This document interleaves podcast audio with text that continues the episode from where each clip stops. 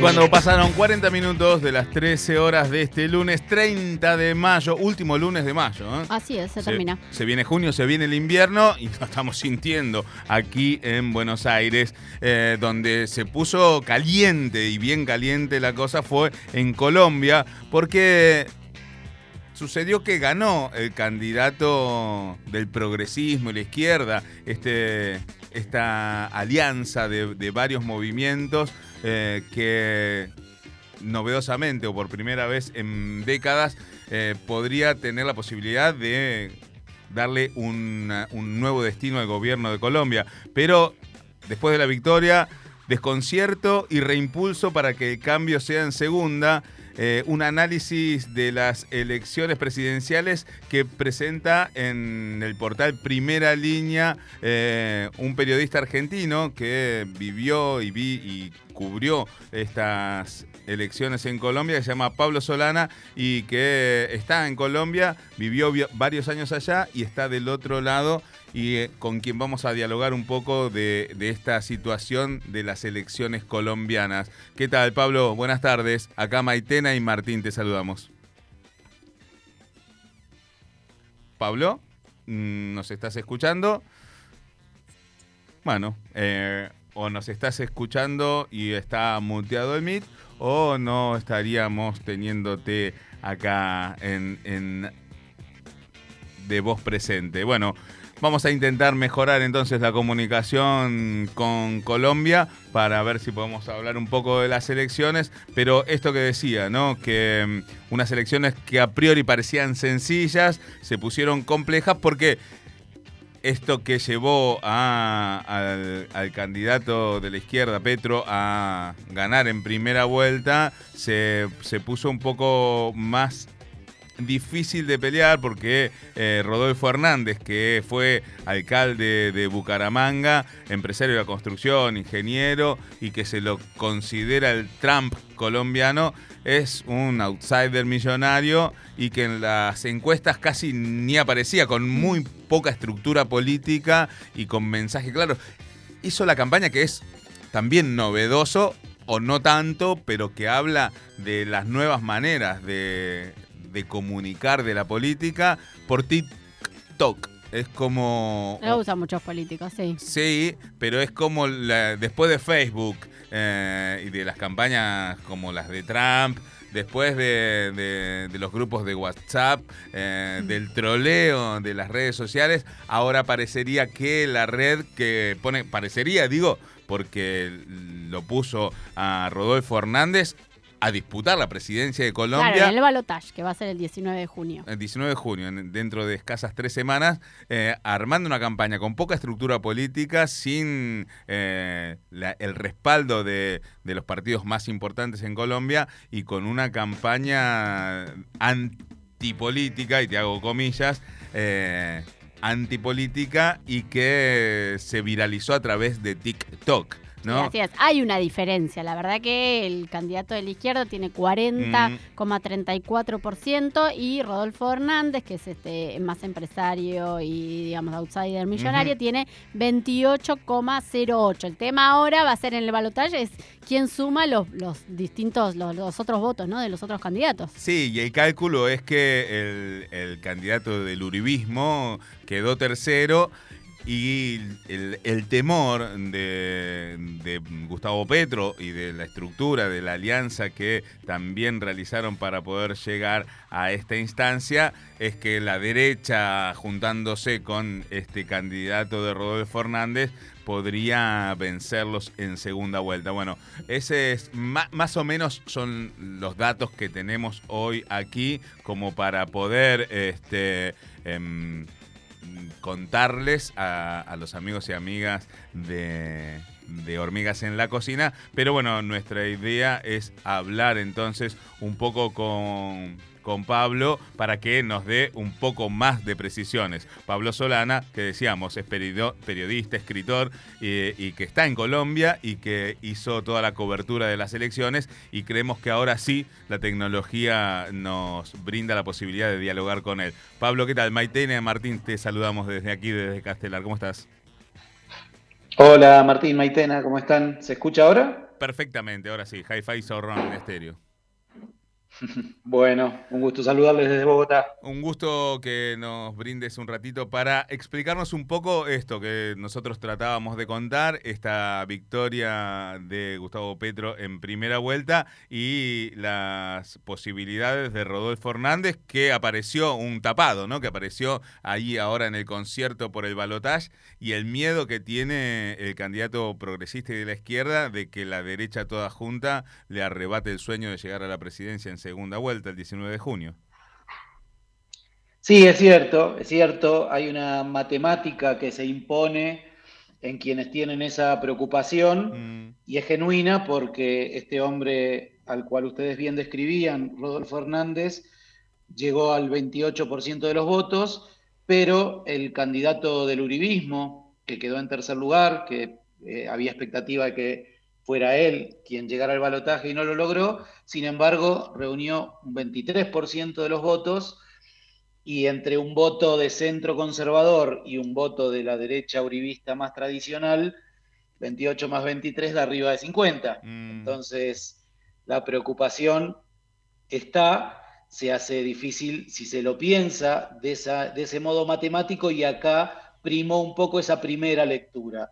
Claro que estamos hablando de políticas, de procesos sociales, de dinámicas imprevistas y por lo general en estos balotajes también suelen darse por lo menos la posibilidad abierta de reacomodamientos, de reperfilar eh, estrategias de llegada, de ampliar incluso la base de, de, convocatoria a elecciones. Aquí es similar en este punto a Chile, donde vota poca gente, donde no hay una cultura ni el voto es obligatorio.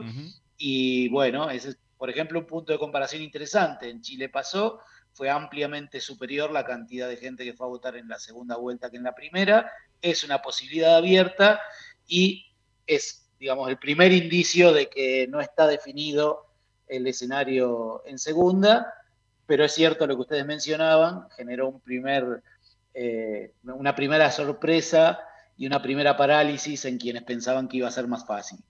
Bien, eh, sí, e, esta situación que en Argentina no se vive porque el voto es obligatorio y en los países donde es optativo eh, es un condimento más a la hora de, esta campaña que es corta, ¿no? De tres semanas para ambos candidatos, ¿verdad? Sí, es así. Em, aquí viene habiendo en los últimos años una mayor participación eh, esta vez fue del 54%, mm. sigue siendo muy menor comparado con lo que mencionabas en otros países de la región, pero hay otros puntos de comparación también interesantes, aquí la, mirada latinoamericana siempre tratamos de tenerla presente.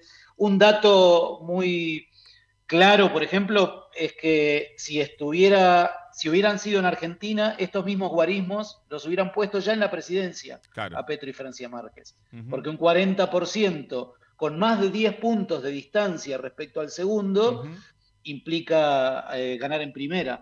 Lo mismo en Bolivia. En Venezuela no es esa la lógica, pero hay elección directa en primera vuelta, también hubieran ganado. Mm. O sea, es una clara ventaja, es una situación de favoritismo muy marcado, que sin embargo acá, como veníamos analizando, generó esta prudencia desde algún punto de vista excesiva porque cristalizaría un estado de las cosas eh, que todavía hay que entenderlo como dinámico y abierto a lo que pase. Pablo, en líneas generales y hablando a, lo macro, ¿no? Eh, ¿Qué plantea, qué modelo plantea Petro y qué modelo plantea Hernández? Empecemos por hablar del pacto histórico, de la fuerza mm. que representa Gustavo Petro, acompañado por Francia Márquez, una lideresa social con mucha ascendencia en el movimiento popular aquí en Colombia. Eh, podríamos sintetizar diciendo que ellos expresan una agenda de cambio, aquí le llaman alternativo, progresista, fue el rótulo hace algunos años de su misma candidatura, y eso implica alterar algunos puntos centrales de una matriz neoliberal y guerrerista que las clases dominantes, los sectores que durante décadas tuvieron el control del Estado en este país han marcado tan a fuego. Eso implica desde cuestiones eh, muy elementales de acceso a la educación pública. Aquí no, hay, no, está eso garantizado, sobre todo en niveles terciarios y universitarios. Es muy caro eh, para un estudiante de una familia popular, de clase media inclusive, pagarse los estudios implica deudas que después condicionan y hasta terminan con propiedades familiares embargadas, es la, verdad una odisea. En el plano de la salud lo mismo, el sistema de salud es altamente privativo y, excluyente. Eh, las pensiones, que en Argentina hablaríamos de las jubilaciones, pero también es un régimen privado y moldeado por las políticas neoliberales de los últimos 20 años. Entonces hay algunos pilares como esos el derecho del acceso a la tierra en un país donde la propiedad de la tierra signó el conflicto interno, incluso la lucha armada y, la violencia política por décadas. O sea, hay pilares muy claros donde sin hablar ni de socialismo, ni de revolución, ni de un gran proceso de transformación estructural, una gestión del Estado progresista podría tomar medidas importantes. En el caso de Rodolfo Hernández, ustedes lo mencionaban, su dinámica ha sido de redes sociales y de impacto mediático, no se le conoce un planteo programático, más allá de unas consignas genéricas contra la corrupción, contra la politiquería. Aquí le han llamado el Trump criollo, ¿no? Como mm. un hombre, un empresario que si bien viene de algún sector de la política, no de los partidos tradicionales, y hace del discurso antipolítico su bandera. Eso le da adhesión popular, pero ninguna claridad sobre políticas de gobierno. Claro que un hombre que llega en esas condiciones a la presidencia necesariamente va a tener que pactar con esa clase política a la cual dice despreciar, ya está pasando, por lo tanto las políticas que vaya a aplicar, más allá de su carácter empresarial, misógino y patronal, también va a estar marcado por las alianzas eh, con esos sectores tradicionales a los que en, discurso critica, pero en la práctica se va a aliar.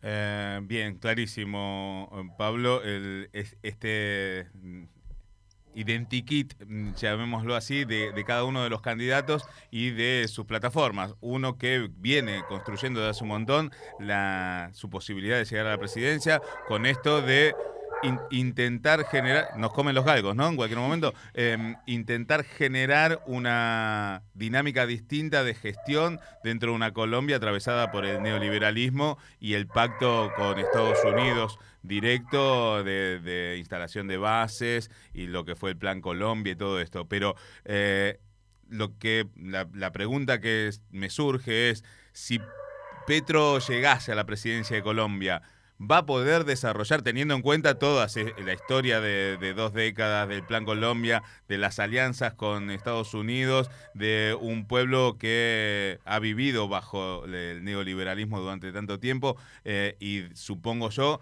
de un poder, eh, de, mm, del poder real, valga la redundancia, con, mucha incidencia a la hora de tener que gestionar.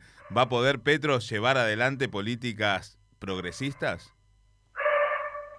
Bueno, las amenazas están dadas, son estas que vos mencionás. Mm. Esa es la matriz de Colombia. Mencionamos el neoliberalismo y tenemos que agregar esto último que decías, ¿no? Una subordinación al rol que le asigna a los Estados Unidos en América Latina, que es de base militar y de incidencia y control hacia toda la región.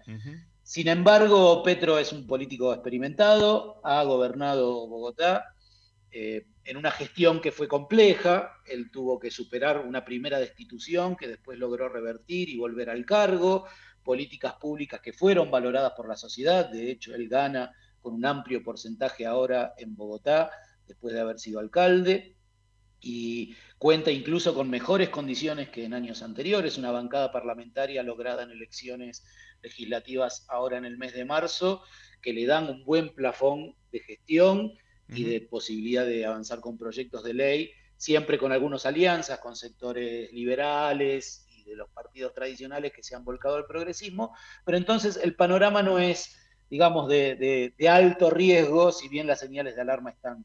Claro que ese era el panorama que se discutía hace 10 días, ahora vuelve a ser una incertidumbre si efectivamente va a llegar a la presidencia del país. Veremos el 19 de junio qué pasa. Pablo, muchísimas gracias por, el contacto, por el tiempo, por la descripción. Eh, aclara un montón el panorama y sería fundamental ¿no? que, un gobierno progresista eh, llegue a, gestionar Colombia, porque me parece que le da también otro aire a Latinoamérica. Ojalá eso suceda. Te mandamos un abrazo gigante desde aquí, desde Argentina. Gracias a ustedes por el contacto. Quedamos en contacto. Cualquier cosa a disposición. Bien. Abrazo. Pablo Solana, periodista, escritor, está en Colombia, estuvo cubriendo todo lo que fue el proceso eleccionario y lo seguirá cubriendo seguramente para lo que va a ser el balotaje allí el 19 de junio. Eh, así que veremos, esperaremos. Tres semanitas pasan volando y veremos el sí, vamos a ver. Hay una diferencia, la verdad que lo que decía, ¿no? Acá mm. ya sería presidente, pero... Eh, digamos, hay una diferencia fuerte, hay que ver cuánto arrastra de los votos del candidato de Uribe este, Rodolfo Hernández. Sí, sí, y, cuánto pueden incidir en la población que no fue a votar y que se pueda sumar y que les permita eh, por primera vez a, un gobierno con, con una marcada tendencia hacia la izquierda llegar ahí al gobierno de Colombia. Ojalá así sea. Nosotros seguimos en vivo cuando faltan cuatro minutos para llegar a las 2 de la tarde por FM en Tránsito y por FM Freeway haciendo hormigas en la cocina.